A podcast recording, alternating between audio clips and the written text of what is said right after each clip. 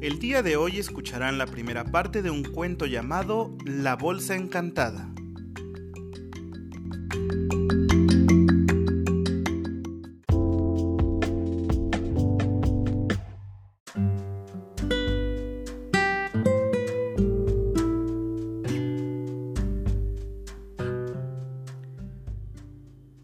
Juder, dijo el padre de Juder, ven aquí. Voy, contestó el hijo del padre de Juder. Enseguida, así comienza este cuento mágico que trata de las aventuras de Juder, de los hermanos de Juder, del padre de Juder, de la madre de Juder, de la esposa de Juder, del suegro de Juder, de unos magos, una mula supersónica, dos peces que fueron pescados, una cocina en forma de bolsa y un anillo con un efrit. Pero comencemos con el padre. Y diremos que antes de morir llamó a Juder, como ya oímos, y después llamó a sus otros dos hijos, Salim y Salem, y les dijo, Hijos, antes de morirme repartiré mis bienes entre los tres por partes iguales. Pero una sola cosa les pido que después de mi muerte no se peleen por la plata. Y no bien el padre murió, empezaron las peleas. No por culpa de Juder, que era tan bueno, sino por culpa de Salim y Salem, que eran tan malos. Y para resolver sus peleas recurrieron a los jueces y cada uno le hizo juicio al otro. Pero a los jueces hay que pagarles. Al final, los jueces se quedaron con los bienes de los tres y los tres se quedaron con un palmo de narices. Por suerte, Juder era un joven despierto y se dio cuenta de que en la vida hay que trabajar si uno no quiere pasar hambre. Por eso, eligió el oficio de pescador. Se compró una red y se fue a pescar al lago Karun. No era mucho lo que pescaba, pero algo es algo. Después vendía su pesca y compraba comida como pan de ayer, queso duro, algún huevo, una galleta marinera, entre otras cosas. Esa comida tan rica la compartía con su mamá, pero también con sus dos hermanos, porque Salim y Salem no trabajaban y decían, suerte que Juder trabaja, porque si no, nos moriríamos de hambre. Y cuando su mamá les preguntaba, hijos, ¿por qué no trabajan como Juder? Ellos contestaban,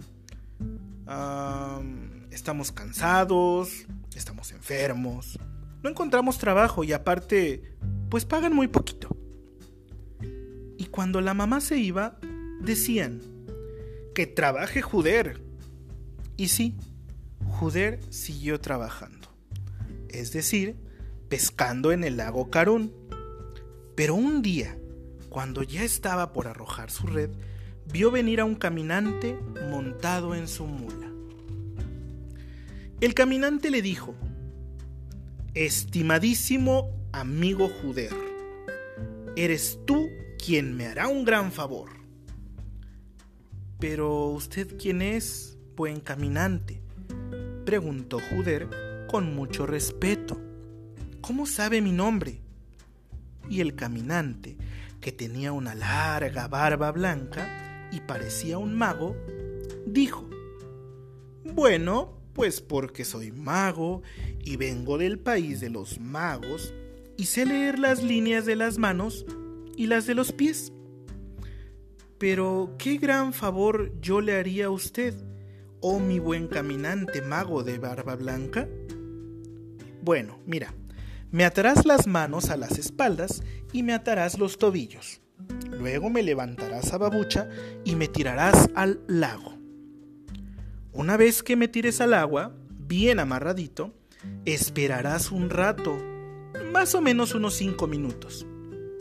Si después de ese rato ves asomar mi cabeza, significará que no me ahogué.